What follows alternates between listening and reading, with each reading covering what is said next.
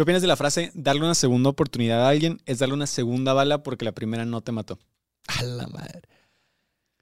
Pues yo no, yo no satanizo las segundas oportunidades. Yo creo que las segundas, las segundas oportunidades son parte de nuestra condición humana. O sea, el hecho de hablar de segunda oportunidades es reconocer, reconocernos como seres humanos imperfectos que nos podemos equivocar, güey. No si fue, solamente aquella persona que es perfecta no necesita segundas oportunidades para nada. Y creo que Porque nunca cometería errores. Exactamente. Y creo que eso no, no refleja nuestra condición como seres humanos. A ver, que estás obligado a dar segundas oportunidades. No, no estás obligado. Pero que también las segundas oportunidades pueden producir efectos positivos, también se puede. Yo no creo que se trate de que esté mal dar segundas oportunidades, terceras, cuartas o quintas. Yo creo que se trata más de que si estás dispuesto a correr el riesgo por esa persona. Me explico porque, a ver, en toda oportunidad hay un riesgo. En toda. O sea, es decir, el, el, amor en sí es un riesgo, ¿no? Porque apuestas todo. Cuando entras en una relación, apuestas enamorarte, apuestas tus sentimientos por algo que no sabes si se va a crear o no, por algo que no sabes si va a funcionar o no. Entonces ahí hay un riesgo.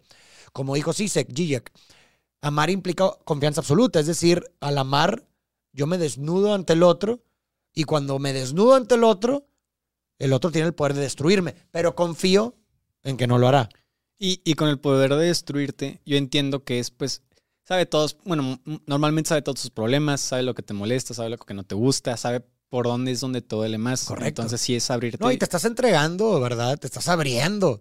Y eso, pues, abre la posibilidad de que puedas salir lastimado o lastimada. Entonces, eso es lo que trato de decir. En toda entrega hay riesgo.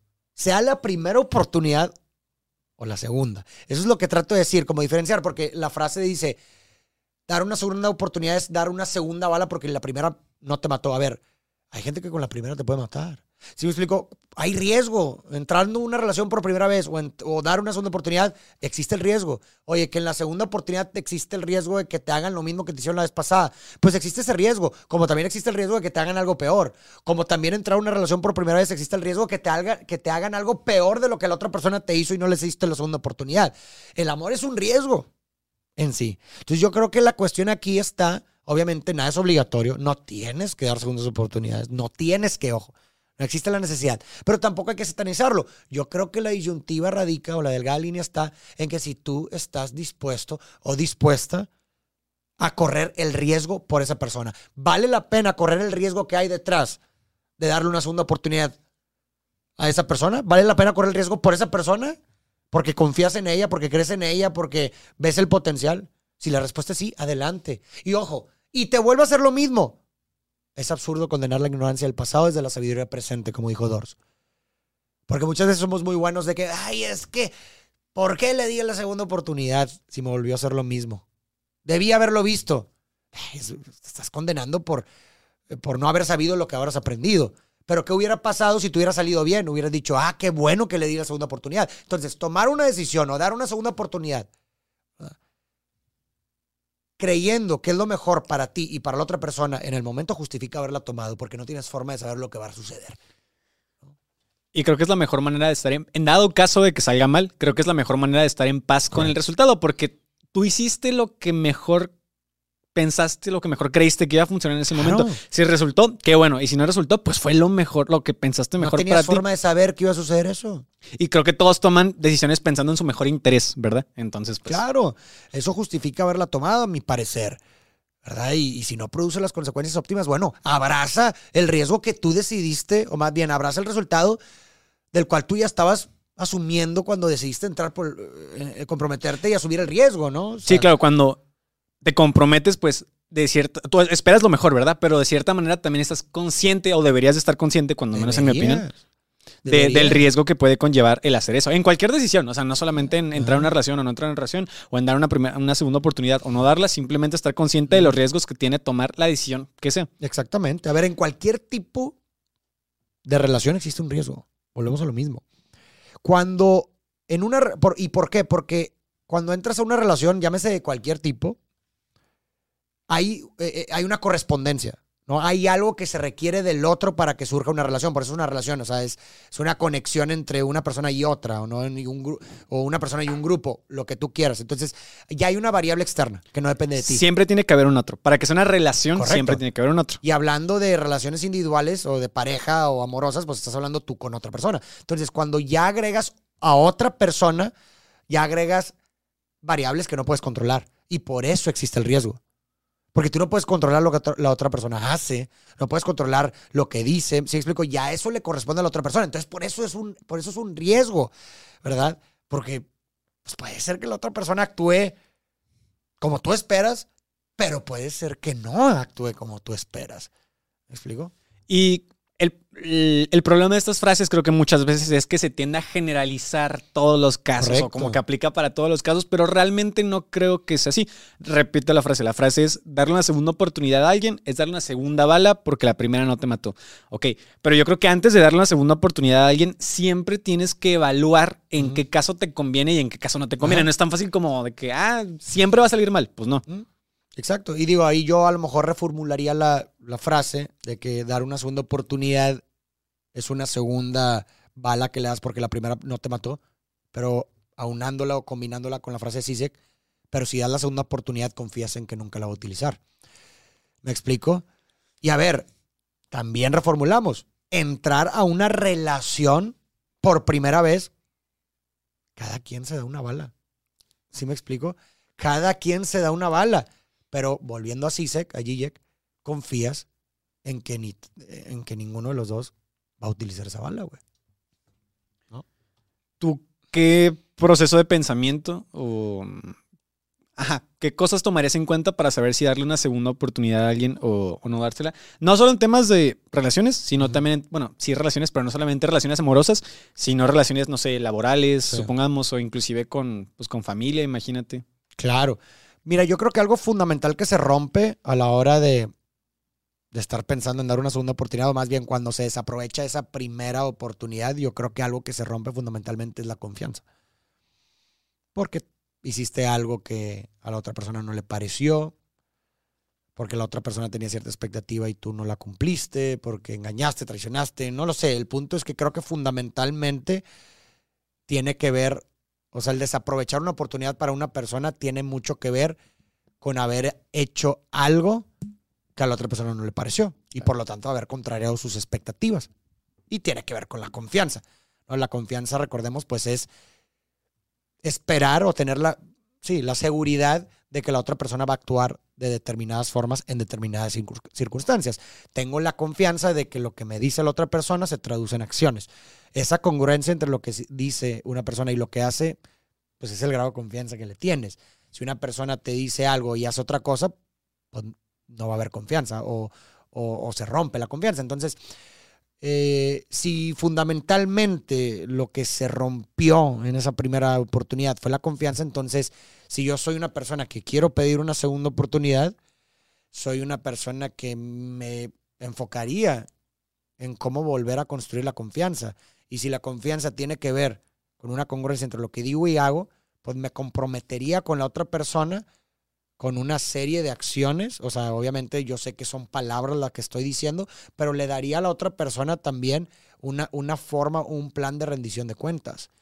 Porque la rendición de cuentas lo que va a hacer es evidenciar que lo que estoy diciendo lo estoy cumpliendo. Porque muchas veces cometemos esos, errores al dar segundas oportunidades, como que sí, hablamos en primera instancia y como que decimos qué es lo que vamos a hacer, pero con el tiempo se va olvidando, ¿verdad? Y ni siquiera hay rendición de cuentas y, de repente volvemos como en un círculo, volvemos al mismo punto desde de, donde iniciamos. En Sí, como que se va desvaneciendo esa promesa de no voy a cambiar, pero realmente cómo vas a demostrar que, claro, cuál es el plan que tienes y cómo me estás demostrando con el tiempo que efectivamente lo estás llevando a cabo. Entonces, a ver, si yo fui, porque también algo importante dentro de todo esto es asumir con la responsabilidad de los errores que uno comete. Si yo cometí un error y yo estoy pidiendo una segunda oportunidad, pues yo tengo que asumir con las consecuencias de ese error y tener, aunque sea un tedio y aunque cueste, ¿verdad? Que también, pues bueno, pues el esfuerzo y, el tedio y asumir ese tedio, pues también es una demostración de amor, ¿no? Entonces, pues si yo tengo que asumir con la responsabilidad de ese error y decir, mira, este es mi plan, este es mi plan para recuperar tu confianza. ¿Te gusta el plan? ¿Lo quieres modificar? Sí, explico, lo tengo que rebotar contigo porque tú eres la persona que salió dañada. Bueno, pero a ver, antes de que continúes, vamos a poner un caso hipotético que no solamente quede ni idea, sino vamos a imaginarnos A ver, algo. un ejemplo tú. Has vivido, conoces a alguien que ha tenido algo así que ha roto la confianza de una pareja y que. No sé. O un caso personal, no lo sé. Pues la verdad, caso personal, afortunadamente no he tenido. Pero has escuchado alguno. Sí, obviamente he escuchado, pero ahorita sí, bote pronto, no se me ocurre, pero supongamos, o sea, supongamos que, eh, no sé, un caso de una mamá que, bueno, no, vamos a poner el típico caso de la pareja, ¿no? Que descubre, el- la, la mujer descubre que el hombre, en este caso, habla por mensajes medio, ya sabes qué tipo de mensajes, con otras chas, supongamos, ¿no? Entonces la mujer se enoja y le dice que no, ya no quiero que estés haciendo eso, que no sé qué. Y el otro, perdón, perdón, dame, dame una oportunidad y lo voy a dejar de hacer. Como él le demuestra a, a ella que lo está dejando de hacer. Bueno, hay muchas, formas, hay muchas formas de hacerlo y va a depender de cada persona, cada caso es un caso.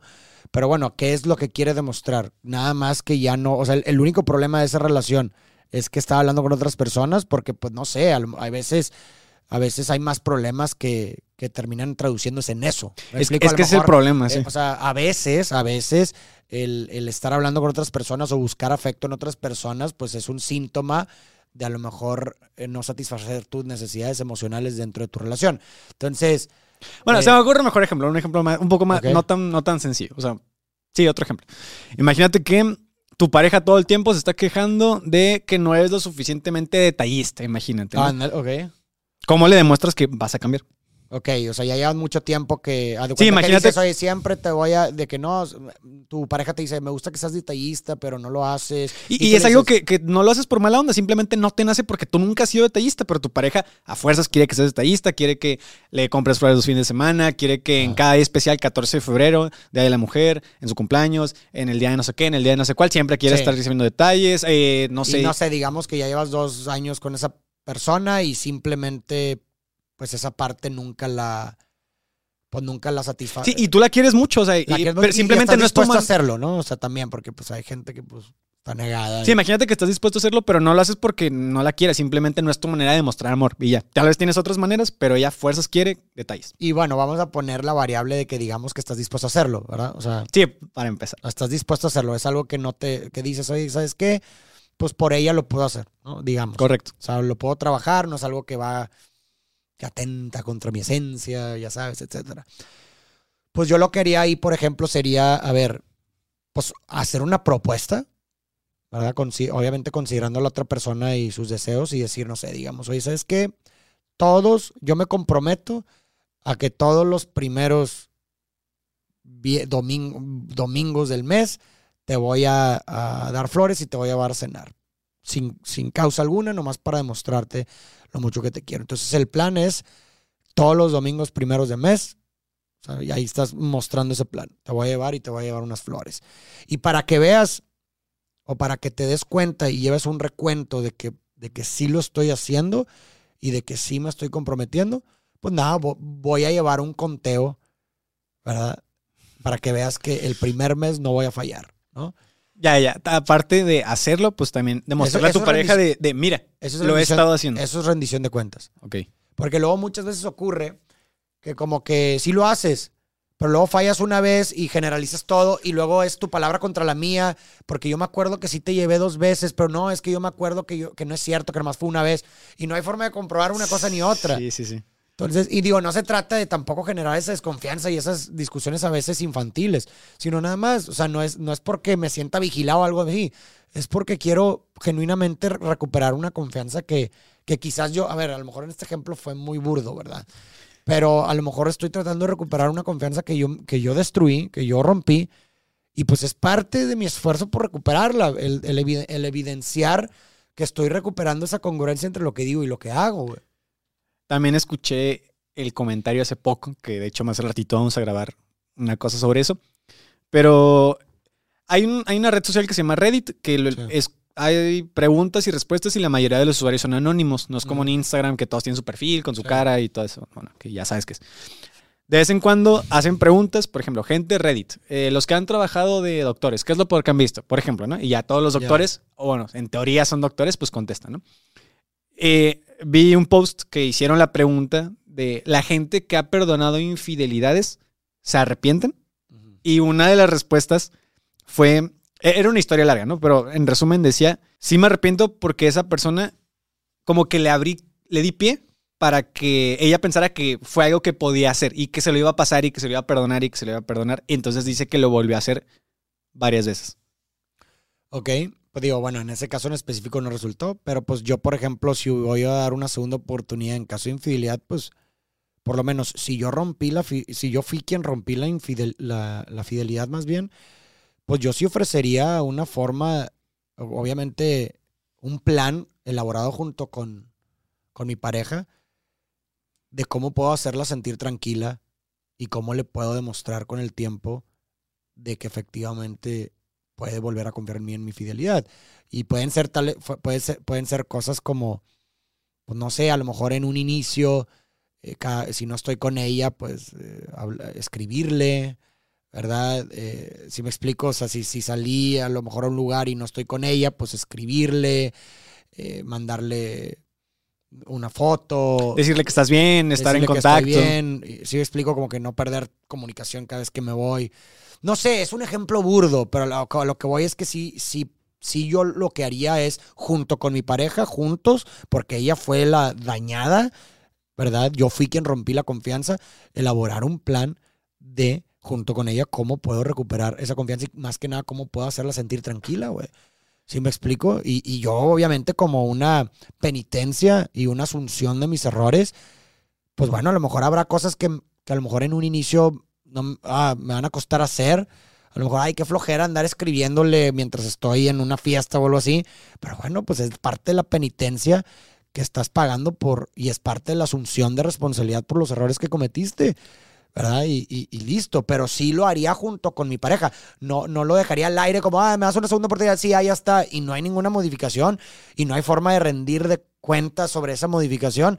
Pues yo creo que se la puede pasar bastante mal tu pareja. Es que es el problema, que yo creo que muchas veces las dos partes asumen de que, ah, va a ser esto. Y, ah, yo creo que ella quiere que yo haga esto. Pero realmente nunca se sientan a hablar y decir, ¿qué quieres que haga? ¿O qué puedo hacer para recuperar tu confianza? Dime qué quieres que haga y yo lo, bueno, si estoy dispuesto, ah, y, tampoco se trata de dejártelo todo a ti, porque para saber, güey, pues tampoco es como que, o sea, tampoco es como que me tienes que dar toda la responsabilidad a mí, yo que fui el ofendido en este caso de, a ver, ¿qué quieres que haga? Ah, bueno, a ver, déjame te explico qué quieres que haga, güey, pues ayúdame. Ah, bueno, ¿qué quieres que haga? y yo qué, qué, qué me gustaría hacer, por, eso digo en conjunto. O sea, yo junto con mi pareja, juntos como equipo, a ver, ¿qué es lo que yo puedo hacer si es que hay algo? ¿Verdad? para recuperar tu confianza y sobre todo hacerte sentir más tranquila si la regué en esto. Yo se me ocurren estas cosas.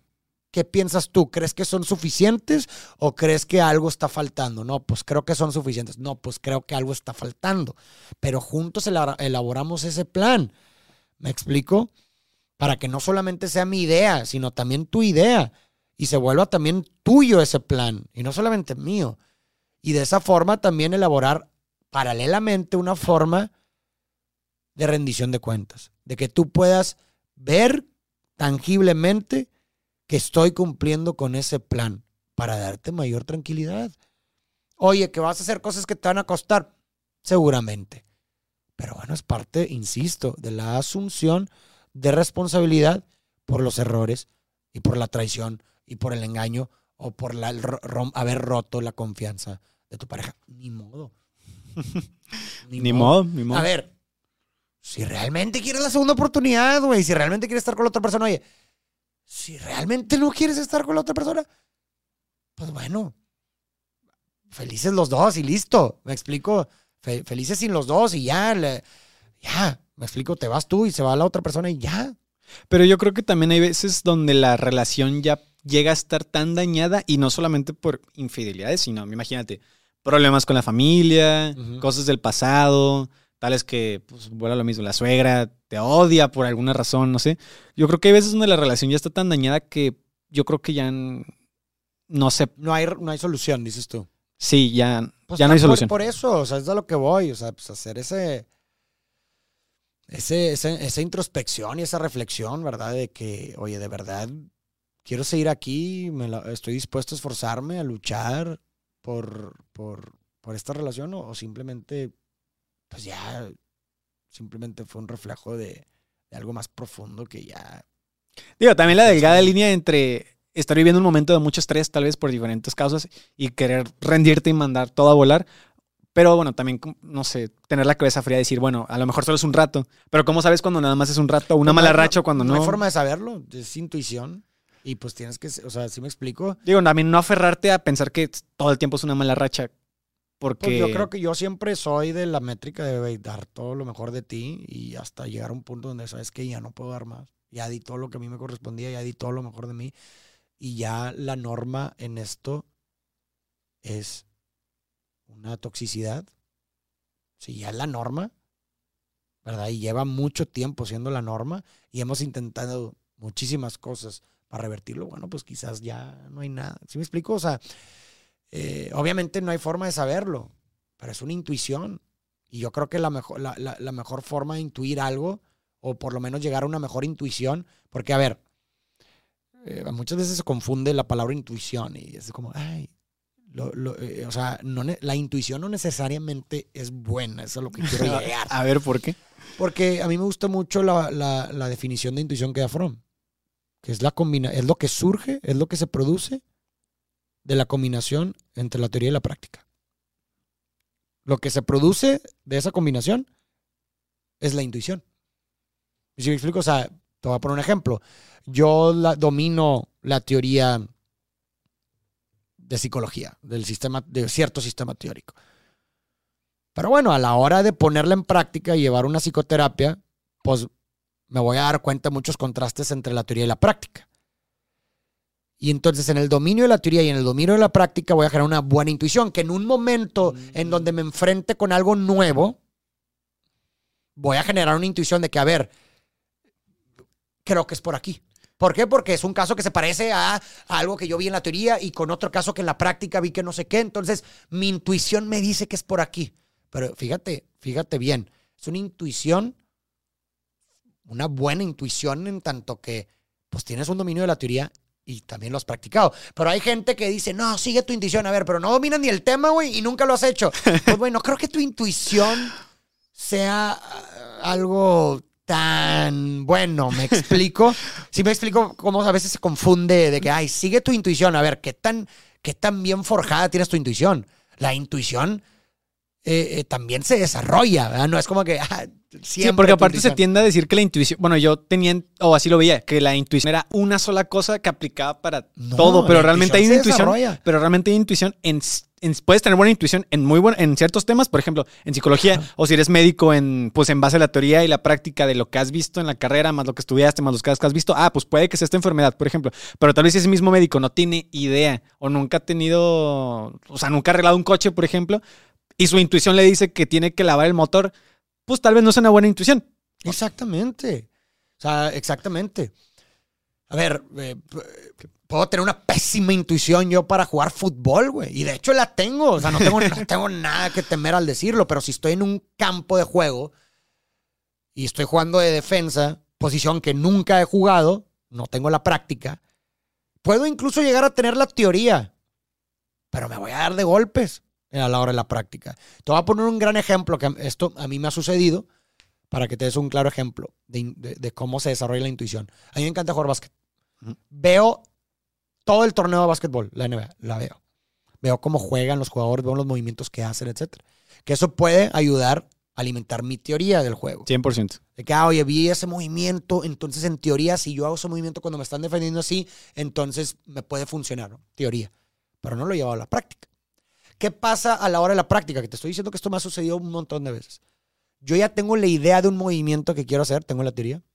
Pero a la hora de estar en la práctica, me doy cuenta que cuando lo intento hacer, a la más, me di cuenta que yo no tengo tan bien este pie, o que yo no salto tanto, o que este jugador hizo algo contrario a lo que yo esperé que iba a hacer. Entonces, en esa práctica voy a generar una intuición, se va desarrollando una intuición de juego que en la próxima vez, a lo mejor cuando el defensa me haga cierto tipo de movimiento nuevo que yo nunca había visto, pueda intuir con otro movimiento con más en la práctica que tuve la vez pasada. Claro.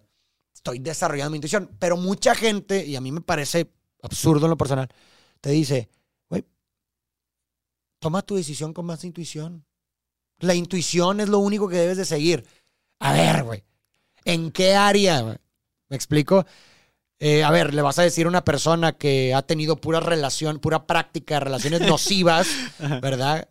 Le vas a decir que, oye, tú guíate por tu intuición. No, pues es que mi intuición me dice que tengo que volver con esta persona. Ah, con una persona que te ha maltratado todo el tiempo. Eso es lo que te dice tu intuición. ¿Por qué? Porque en la práctica, porque en la teoría es toda es todo lo que has visto de amor en- desde, tu, desde tu infancia, desde, desde las relaciones Ni con tus siquiera tienes con qué contrastarlo. No tienes con qué contrastarlo y además eh, es lo que has aprendido de teoría de lo que pues para ti es el amor, incluso in- de manera inconsciente, porque se han descargado esas plantillas y además en la práctica es lo único que has practicado, lo único que conoces. Claro. Entonces, ¿qué le estás diciendo? Ah, pues, güey, intuición, carnal. Ah, pues no, pues mi intuición me dice que, que por lo menos es un poco peor que la relación que, con la que tuve con mis padres de chiquito. ¿Por qué? Porque no me pegan físicamente, pero me abusan psicológicamente. Pues mi intuición me dice que, pues bueno, es por aquí. Que está mal. Bueno, ni siquiera que está mal, simplemente que es mejor, aunque siga estando mal. Por eso es a lo que voy, ¿no? Entonces, no, no, no somos, si me explico, o sea, lo que quiero llegar es que no somos sabelotodos. So- no somos dioses, güey. Somos seres imperfectos, con, que tenemos una historia detrás, que tenemos unas circunstancias detrás. ¿Me explico? Y, y- la intuición, como muchas otras cosas, es algo que se desarrolla, ¿verdad? Y tú no, insisto, tú no vas a tener una misma intuición para todo. ¿Sí me explico? Pero, por ejemplo, in- intuición en tomar decisiones de vida, ¿cómo crees que aplique ese ejemplo? Porque, no sé, yo siento que cuando tomé todo este show de venirme acá y así, fue, pues, fue la intuición al final de cuentas, pero también hice muchas cuentas, por ejemplo, nunca había hecho algo similar, pero pues mi intuición me dijo, por aquí es. Claro, claro. A ver, no, no estoy satanizando la intuición en absoluto. Te estoy diciendo que lo, lo- lo ideal es desarrollar una intuición. ¿Por qué? Porque Sí, eh. en los momentos de incertidumbre es por lo único que te guías, güey. ¿Me explico? Pero también a la hora de, por ejemplo, te voy a vamos a, excelente, excelente ejemplo, tu caso, ¿no? Vamos a poner, tú dime, te enfrentaste a la incertidumbre, ¿ok? ¿Qué fue lo que hiciste para tomar la mejor decisión posible? Cuéntame. Pues algo que ya había hecho antes, que fue evaluar todas las posibilidades, bueno, no todas las, sí, todas las posibilidades y hacer cuentas. Es que, pues alguna vez me dijeron de que negocio que no da números es mejor dejarlo.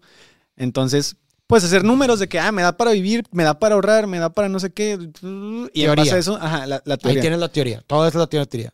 ¿Y no hiciste práctica también?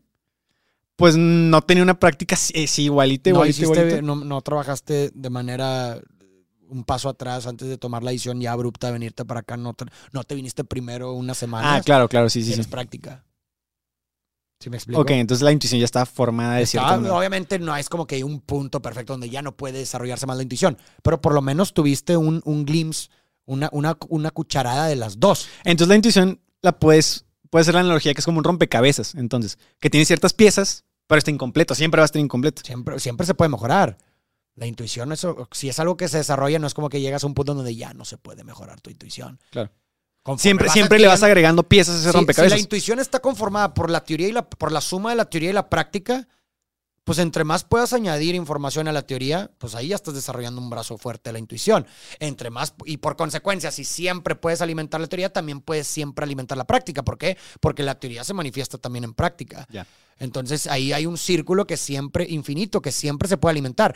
Uno nunca puede llegar a decir, ya no, ya no tengo nada que aprender sobre este tema. No, hombre, carnal. Si llegas a ese punto, ya no puedo, ya, yo ya no leo libros, ya leí todo lo que leía leer. Carnal. Carnal. Carnal, güey. Ya, sí. ya no tengo nada que aprender. Cuidado con esas Sí, y como dicen por ahí, nadie se vuelve más malo entre más maneja, entonces siempre es bueno seguir No, y aparte, practicando. sí, exactamente. O sea, no, no, no- no- eres un ser omni- om- om- omnipresente en el sentido de que puedes vivir todas las experiencias que están sucediendo y todas las posibles experiencias. Jamás. Imposible. Imposible. Y mientras tanto, entonces siempre va a faltar algo. Siempre va a haber algo que no has vivido. Siempre va a haber algo que te falta. Y por consecuencia, algo que te falta por aprender. ¿Sí me explico? Entonces. Otro ejemplo más práctico que se me acaba de ocurrir, ya es que me encantan los ejemplos, es imagínate que tú compras y vendes casas. Así. O bueno, coches otra vez, compras y vendes coches. Pues entre más lo hagas, pues tu intuición mejor va a ser para ya saber qué coche sí comprar, qué coche va a ser buen negocio, qué coche no va a ser. Gracias, güey. Lo has comprendido muy bien, Sandy. Estoy muy Pues bueno. Lo has comprendido bastante bien. Sí me explico. O sea, y creo que tu ejemplo es muy bueno. O sea, a, a veces se nos presentan ciertas decisiones, oportunidades en la vida, ¿verdad? que en lugar como de tomar una decisión abrupta por lo que te dice la primera impresión de las cosas, porque la, la, intuición en primera instancia que tienes por lo poco conocimiento que tienes del tema y la poca práctica del tema te da cierta cosa, en lugar de, de dejarte ir por esa intuición inicial, trata de pensar en aquellas cosas que puedes hacer para tratar de desarrollar lo más posible esta intuición y ver si efectivamente es la mejor decisión que puedes tomar. Lo que tú hiciste me encantó, güey. Dices, a ver, por ejemplo, en ese examen, ¿qué es algo que puedo hacer? No me voy a dejar llevar por la primera intención. imagínate, alguien llega contigo a ofrecerte el negocio de tu vida. No manches, mi intuición me dice que sí, güey, me está diciendo que voy a ganar. Espérate, pero ok. ¿Qué es algo primero que puedes hacer para desarrollar un poquito más esa intuición? Lo que tú hiciste. Vamos a evaluar, güey. Vamos a ver si es cierto esto que me dijo es, a ver, ¿tiene sentido esto que me dijo? Nomás teoría, me teoría, es teoría, Es teoría. Oye, no, pues los números cuadran. ¿Verdad? Los números cuadran y, oye, a ver, esta área, voy a hablarle a alguien que tenga conocimiento de este tema. Teoría, teoría, güey. Oye, mira, me están proponiendo, carnal, tú que le sabes mucho este tema, me están proponiendo este negocio, ¿verdad? Y me están diciendo esto, pero yo la verdad no le sé mucho este negocio, a mí me están pidiendo hacer esto, pero yo sé que tú sí le sabes. ¿Tienes? No, pues sí, sí tienes. Ah, bueno, ya, ya hiciste todo en la parte teórica. Ya estás aportando, ya estás desarrollando la intuición. Ahora, ahora en la práctica, oye, pues a ver, me piden que yo haga esto, es factible, a ver, vamos a ver. No, pues sí, alguna vez lo has hecho, tienes práctica, no, pues sí. Ya, ya es diferente esa intuición a la que tenías en un inicio cuando te la propusieron. Ya. ¿Me explico? Entonces no es lanzarte nomás por, ay, es que mi intuición, lo primero que me dices esto, lo voy a hacer. No es así, güey. Y creo que lo bonito de, la, de este rompecabezas de la intuición es que si aciertas, le agregas más piezas al rompecabezas, más resolución. Pero si fallas también, porque la siguiente vez ya vas a saber que, que no, o sea, por dónde no ir. Exactamente. En el ejemplo del básquet que te puse, hay un, hay un movimiento en especial que yo fue forjando, o que mi intuición, o sea, si me explico, y que yo me di cuenta, primero fue teoría, después en la práctica me di cuenta de todas las cosas que yo hacía mal, güey, del movimiento. Entonces, pues bueno, a ver, ya me di cuenta que yo por mi cuerpo y por mi altura, a diferencia de la gente que me defiende, etcétera, pues en lugar de a lo mejor hacer tal cual el tiro como lo vi en la teoría, pues a lo mejor puedo hacer esta modificación porque me di cuenta en la práctica que pues yo no puedo hacer eso, pero sí puedo hacer esto otro. Intuición. Que me lo dio la teoría más la práctica. ¿Me explico? Como cualquier músculo lo puedes ir desarrollando. Por supuesto. O sea, es, es importante, creo yo, entenderlo de esa forma. A mí, en lo personal, comprenderlo de esa forma me ayuda mucho. ¿Por qué? Porque Sí, la intuición es algo espontáneo, es algo que surge. Pero mira, este es un ejemplo perfecto. Wow, a venir esta analogía. A, lo mejor está un poco feita, pero creo que le da al clavo. No puedes controlar lo que, lo que cagas, pero puedes controlar lo que comes. Esa es la intuición. Lo que cagas es la intuición. Desarrolla. Sí, es decir, yo no puedo controlar lo que cago, güey. O sea, puedo cagar aguado, puedo ser popó sólido. ¿Sí me explico? O sea, o de un color o de otro. No, o sea, no lo puedo evitar en el momento. Es lo que salió. Claro. Pero lo que sí puedo controlar es lo que como. Puedo controlar comer ciertos eh, balanceado, puedo cortar. Y, con base y, en lo que coma, es lo que, va, es lo que voy a evacuar. Entonces, si lo que evacúo es la intuición, y no es algo que espontáneamente puedo cambiar porque pues en el momento en que se me presentan las cosas es lo que la intuición es algo que se produce en, espontáneamente en ese momento, pues lo que puedo hacer es antes de que, que ocurran esos momentos, prepararme lo más que pueda con teoría, con práctica, para que cuando lleguen esos momentos, lo que sea que salga, sea algo óptimo. Sea algo que esté lo suficientemente preparado o por lo menos que pueda con esa decisión o con ese momento. ¿Me explico? ¿Y crees que otra palabra, bueno, otra palabra que la gente usa para referirse a la intuición también sería corazonada o lo clasificarías en algo diferente? No, creo que sí, creo que sí pueden ser intercambiables. Fue una corazonada, es como decir, güey, pues fue algo que hice pues sin meditarlo mucho, o como que pues sin esperar nada. Como que lo sentí. Ya. Ok, bueno, y cambiando un poquito de tema, este, hace poco también grabamos un, un clip aquí y te había preguntado si te habían cortado a ti alguna vez o si Ah, sí, todavía, sí, sí, sí. pues no sé, me gustaría que, que me contaras bien porque creo que nunca te lo había preguntado. Sí, me cortaron dos veces. Como ya sabías que iba a pasar, lo intuías, no lo intuías, fue sorpresa. La primera no, la segunda sí lo intuí. Ok. Eh, Fue, ¿no querías? O, o ya. La primera no, la segunda sí. O sea, la primera sí fue sorpresa, no me lo esperaba, eh, me cortaron, no lo intuí, etcétera. Y la segunda sí lo esperaba, yo lo estaba pensando, no se me adelantaron, sí lo intuí. Y Y la primera que no, no esperabas, tú no, no viviste el proceso de duelo durante la relación, entonces. no. La segunda, como ya lo esperabas, viviste el proceso de duelo Sí. durante la relación. Sí, sí, sí, sí, sí. ¿Y 100%. nunca te, nunca te ha pasado eso de, bueno, es que supongo que sí, pero no hay en otras circunstancias, pero ese dolor físico, aunque sea psicológico, el asunto? La somatización, ¿Me puedes explicar un poco qué es la o somatización? sea, como un... Somatización es que somatizas algo, es, es decir, que se manifiesta a través del cuerpo. No sé, algo psicosomático, pues es un dolor psicológico, bueno, emocional o un- algo psicológico que se manifiesta a través del cuerpo. Por ejemplo, yo no puedo digerir que mi pareja me haya engañado. No lo puedo digerir. No puedo, no, más bien, otro mejor ejemplo. No puedo digerir todo lo que pasó ayer en tanto que mi hijo o mi hermano o mi pareja me dijo, me, se descargó todo el resentimiento que me tiene, todo lo que lleva acumulando que yo nunca me imaginé y me lo descargó todo y no pude ni siquiera tener oportunidad de réplica de, de darme a entender, simplemente me aventó todo y se fue. Yo no puedo digerir lo que pasó ayer. Ok. Ojo la palabra que estoy diciendo digerir. O sea, no puedo digerir lo que pasó. O sea, es algo que de verdad no lo puedo asimilar. Ya. Y durante toda la siguiente semana tengo náuseas, vomito. Y no porque haya comido algo. Sí me explico. Eso es lo que voy con, la, con lo psicosomático, ¿no? O sea, no es que yo haya comido algo mal, no es que, sí me explico, que haya tomado y esté crudo. No, no, no. Simplemente no pude digerir y como no lo puedo digerir, hay una metáfora ahí en donde el, el alimento, si me explico, lo que tiene que ver con la digestión, pues no lo puedo digerir, entonces lo devuelvo. ¿Me explico? Ok, pero lo devuelves a través del cuerpo. Exactamente, o sea, siento náuseas, porque no, o sea, porque Ok, no- lo que no pudiste digerir en la mente, lo devuelves a través del cuerpo. simbólicamente, haz de cuenta. Es un ejemplo que te estoy diciendo, ¿no? Ya, ya, ya.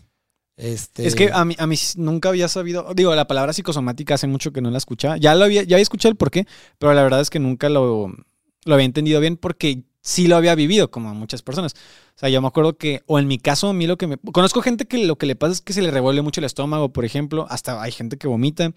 Eh, o que se le afloja la panza de que por algunos días. A mí lo que me pasa mucho en esos casos es que me duelen las costillas como si mm, vez te ha dado dolor por hacer ejercicio, que le dicen dolor de caballo. A mí me pasa eso, que yo siento eso en las costillas cuando experimento sensaciones emocionalmente muy fuertes y normalmente negativas, porque pues por algo bueno no creo que pase, ¿no? Digo, está interesante, sa- habría que, digo, eso te puede servir un análisis en, porque, eh, está- eh, ¿cuál es la metáfora detrás? ¿sabes? De, de que sean O las sea, porque costillas. ahí, o sea, debe de haber una, o sea, hay algo, así como te puse el ejemplo del, del vómito, Ya, que, que ya, es ya. la metáfora del, del no puedo digerir, Ya, ok, ¿Me ya entendí bien, ya entendí bien. ok. eh, estaría interesante ver por qué en tu caso se manifiesta ahí eso, o sea, cuál es la metáfora que hay detrás, ¿sabes? O sea, es- sería interesante, digo, obviamente, pues es, es- es- es- surge en un análisis, eso puede surgir en un análisis, no una persona que no puede caminar, no porque se haya, o sea, no- no- o que sienta mucho dolor en las rodillas, no porque se haya pegado, golpeado, sino porque a lo mejor es el reflejo de una incapacidad de dar un paso más en su relación, güey. No sé, güey, si me explico, o sea... eh, ¿A ti en dónde te pega eso? No, fíjate que no puedo recapitular así como alguna somatización que yo haga o que me haya pasado alguna vez. No, no puedo recapitular. A lo mejor sí ha pasado, pero no, no, no, no que me acuerde, ¿verdad? Sí, digo, si no te acuerdas es porque muy posiblemente no fue tan, tan fuerte, yo creo, ¿no? Porque si no, sí te acordarías. Ajá, exactamente. exactamente. si pasó, a lo mejor pasó desapercibido, ¿sabes? Seguramente. Oye, ya casi para terminar, me gustaría inaugurar una sección que es, pues me gustaría leerte o debatir una, una cosa que encontré en un artículo. Ok, entonces te voy a decir tres datos curiosos sobre la infidelidad de una revista que se llama Business Insider y pues nada más hay que rebotar y eso, ¿ok? ¿Y si es legit esa página? Pues yo diría que no mucho, pero... ¿En qué se basa el estudio? X, vamos a suponer que... Miami se lo confirmó, yo creo, güey. Vamos, vamos, a, vamos, a, suponer que lo que dice okay. tiene algo de cierto. Va. El primero. Dice, a los hombres les preocupa más la infidelidad sexual y a las mujeres les preocupa más el engaño emocional. Eh, una publicación en 2013 en la revista Evolutionary Psychologist demostró que los hombres se encuentran más angustiados si su pareja tiene una relación sexual a sus espaldas y que no les importa tanto si se han enamorado de una tercera persona. Pero, pero, la mayoría de mujeres opinan justo lo contrario. Lo que de verdad les preocupa es que su pareja se enamore de otra persona independientemente que haya tenido relaciones o que no haya tenido relaciones. Ya. Híjole, güey, no estoy tan seguro. ¿Tú no crees que.? Yo, a mí me hace lógica. O sea, no, no. Yo, yo, o sea, a lo mejor es que siento que son de esas cosas que dices en teoría, pero en la, siento que son esas cosas que dices en teoría, pero que en la práctica no funcionan así. Ya que tú dices, no, a mí no me importaría si me pero a la mera hora cuando te pasa y ya. Exactamente. Digo, pero bueno, vamos a suponer que es cierto. O sea, vamos a suponer que esos indicadores reflejan lo que piensa la mayoría. Vamos a suponer.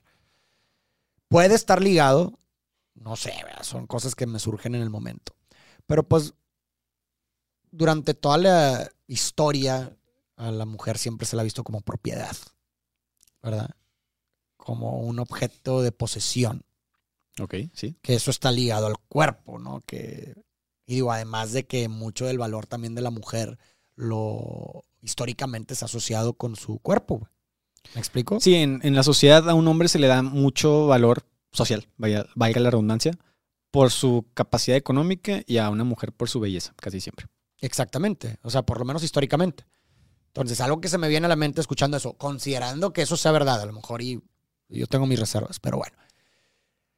Pues tiene en ese, pudiera hacer sentido por ese lado, ¿no? En, donde si, si el valor de manera inconsciente adjudicado a la mujer está ligado a su cuerpo y se le ha visto, se le percibe como un objeto de posesión, pues en ese sentido, vaya la redundancia, tendría sentido que lo que te preocupara más o lo que te afectara más fuera pues un engaño físico.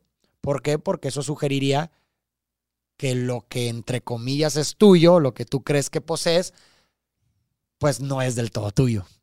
¿Me explico? O sea, por, por un lado. Porque pues ahí, pues lo emocional, estoy hablando en el caso hipotético que eso sea verdad.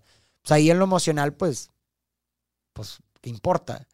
Si lo que determina que eres mía es que yo soy el único que, que puede estar contigo, que, tiene, tu, cuerpo. Que es donde está tu valía. sí, estamos hablando de casos hipotéticos. No, no, no es que tú lo opines. Simplemente es lo que a qué crees que se pueda deber. No, y que a lo mejor para mucha gente sí es así, ¿eh? O sea, para mucha gente con mentalidades bastante machistas, sí, sí, sí puede ser así. Sí, pues hasta hay hombres que le dicen, no, no quiero que te vistas así porque todos te van a andar viendo y yo solo te puedo andar viendo.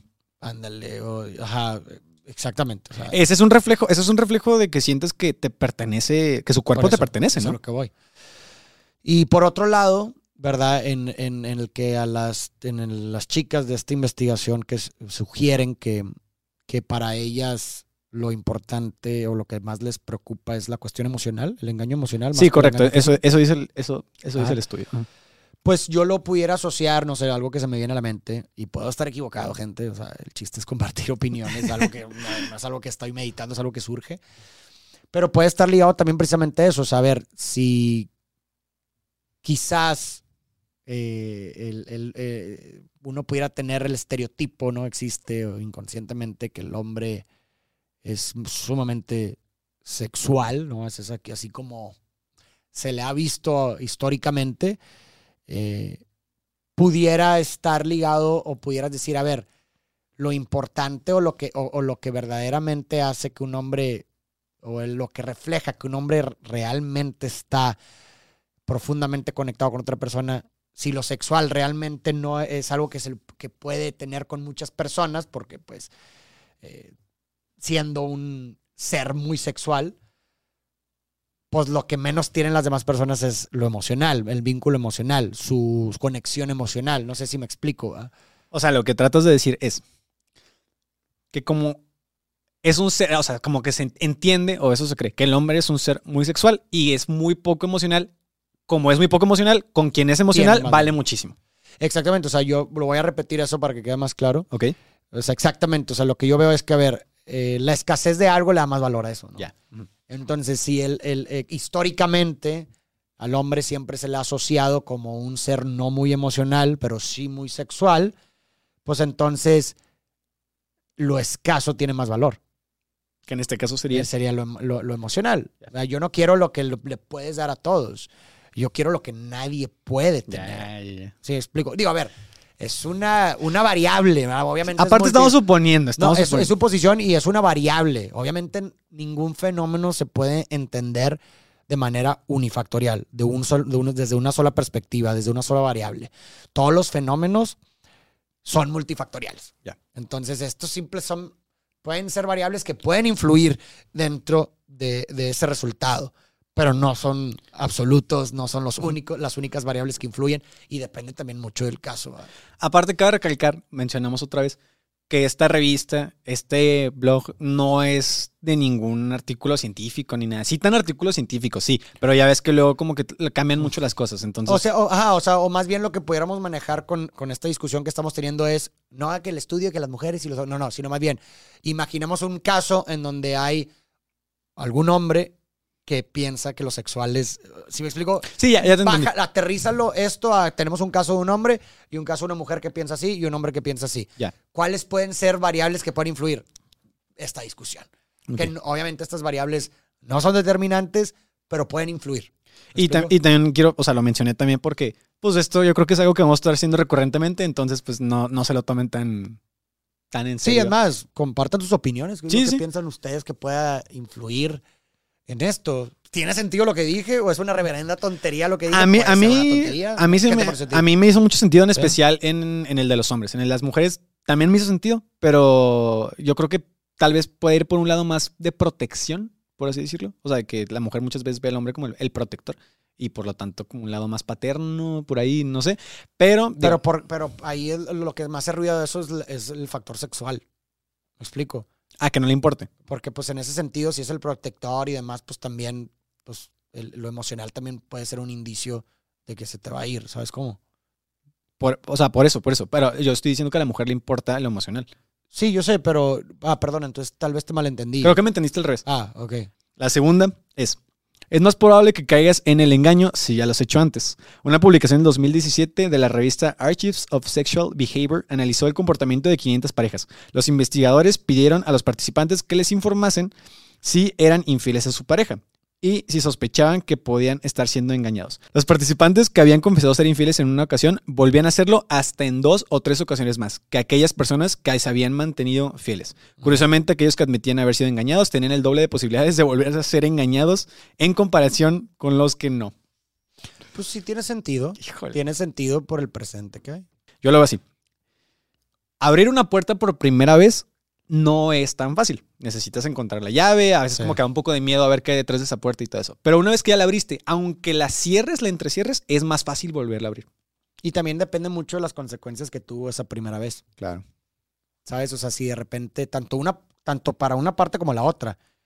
O sea, a lo mejor una, a lo mejor la persona que lo hizo por primera vez se dio cuenta que, pues, la verdad no fue el gran problema. O sea, a lo mejor sí causó un poquito de conflicto, pero no el gran problema que se imaginó y con el poco tiempo ya estaban como nada, como, si nada, ¿verdad? Como, como siempre, pues puede ayudar para, puede centrar el presente para que una próxima vez diga, Ay, pues no, no, fue, no hubo tanto rollo cuando, la vez pasada, ¿no? Entonces promueva que lo, que lo vuelva a hacer. Pero, en cambio, una situación en la que sí fue un gran problema, imagínate, donde, pues no sé, se separaron por mucho tiempo, las consecuencias fueron así como las, a lo mejor peor que como las esperaba. Que, el cuerno lo, fue a golpear o la fue, o sea, que hubo una pelea, imagínate, o sea, algo fuerte, pues, que la consecuencia de ese engaño haya sido algo fuerte. no, imagínate, se separaron por mucho tiempo. pues bueno, eso puede promover de que, güey, no quiero volver a pasar por esto. Pero si fue algo ligero de que, ah, pues me perdonó bien fácil y no tuve que hacer nada y no tuve que cambiar nada, pues tal vez sea de pie a que lo vuelva a hacer. Ajá, o sea, exactamente. Totalmente. O sea, sí, es más, o sea, si ya lo hiciste una vez, pues sí tiene sentido que pueda ser más probable que lo vuelvas a hacer. Y más, y más cuando las consecuencias de esa primera vez, pues no fueron tan fuertes como las pensaste. Y eso se conecta con lo primero que estamos hablando, de, las segundas oportunidades. Por eso hay gente que en ese caso no da segundas oportunidades, porque representaría que para la puerta abierta para que la otra persona lo vuelva a hacer. obligado, pero también depende de las circunstancias, cómo se dieron. A ver, y de hecho, algo que me comentó mi, mi terapeuta que se me hizo bastante interesante, a ver qué piensas tú, y que es algo, eh, y ella lo dice, ¿no? Es algo espantoso de escuchar, pero... ¿Qué será?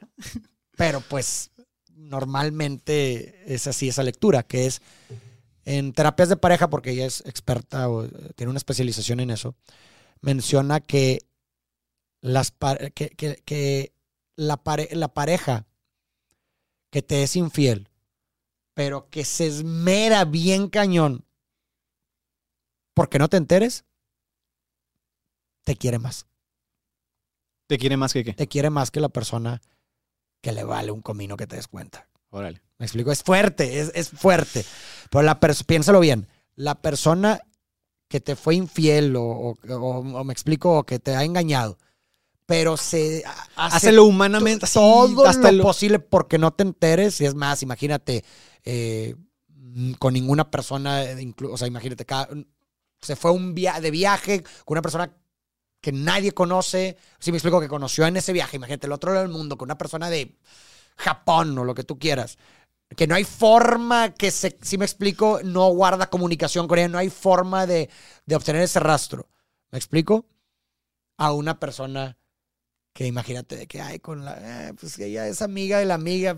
De la misma empresa. Oiga, hasta tiene el chat ahí con la amante en su WhatsApp. Sí, sí. Pues uno, pues lo que se sugiere, ¿verdad? O lo que se la lectura que se le puede dar es que esa persona pues no, a, la, que le vale madre que te enteres, pues una persona que no le importa herirte tanto. Pues claro, y yo creo que en eso se basa ese, esa teoría. Exactamente. En que como quieres mucho a la otra persona, no la quieres lastimar, no quieres, si me explico? Digo, alguien te argumentaría de, pues no lo hubieras ah, hecho, si tanto la quieres no lo hubieras hecho. No se justifica, esto no es para justificar. Yo solamente estoy hablando pues de lo que hay detrás, o sea, por lo menos. a veces alguien se puede equivocar y le puede hacer daño a otras personas. Pero bueno, eh, por lo menos hay gente que se equivoca y hace todo lo posible. No es para justificar, nomás para dentro de lo no dentro de actos pues tristes y trágicos, pues comparar diferentes tipos de actos que hay ahí, ¿no? Y pues está esa persona que hace todo lo posible porque no te enteres y puede ser que nunca te enteraste en toda tu vida, ¿verdad? ¿Y cómo reaccionas a lo que nunca te enteras? No reacciones. Ojos que no ven, corazón que no sientes. De, ninguna forma reacciones. Claro. Pero está este otro lado de personas que definitivamente les vale completamente que eso, que si te enteras y que si no, y no son completamente descuidados y les vienen y les van, pues pudieras argumentar que esas personas, pues, quizás no les importas tanto. Lo que viene siendo el descaro. el descaro. Exacto. Y digo, es fuerte escuchar, güey. Pero pues hace un poco de sentido, ¿estás de acuerdo? Hace todo el sentido del mundo, claro. Te preocupa la estabilidad emocional y lo que la otra persona vaya a sentir. Y esto no, es para, a ver, esto no es para que lo utilicen como excusa de que ves, lo cuidé, te, cacharon y lo cuidé tanto. Ah, de que, significa que te, fui infiel, pero yo lo cuidé lo más que pude. No, no es para justificar eso, ¿verdad? Es nada más pues para entender que hay proporciones, ¿verdad? Y, y que, pues sí, hay, hay, hay hay intenciones diferentes, ¿verdad? Hay intenciones diferentes. Me gustó, me gustó. Digo, pues está fuerte, ¿no? Está fuerte. Pues bueno, muchas gracias por escucharnos. Espero que les haya gustado esta plática entre el buen Santi y su servidor. Déjenos sus comentarios, déjenos preguntas, porque de hecho, pues empezamos el podcast con una de las preguntas que dejaron ahí en la cajita. Justamente fue con una de las un par de preguntas, ¿no? Fueron. Ahí déjenos sus preguntas aquí también en la sección de comentarios del YouTube, igual las que más likes tengan pues podemos abordarlas en los siguientes episodios. Si no te has suscrito al canal, te agradecería si, si lo haces en este momento. Gracias y pues nos vemos en el próximo episodio.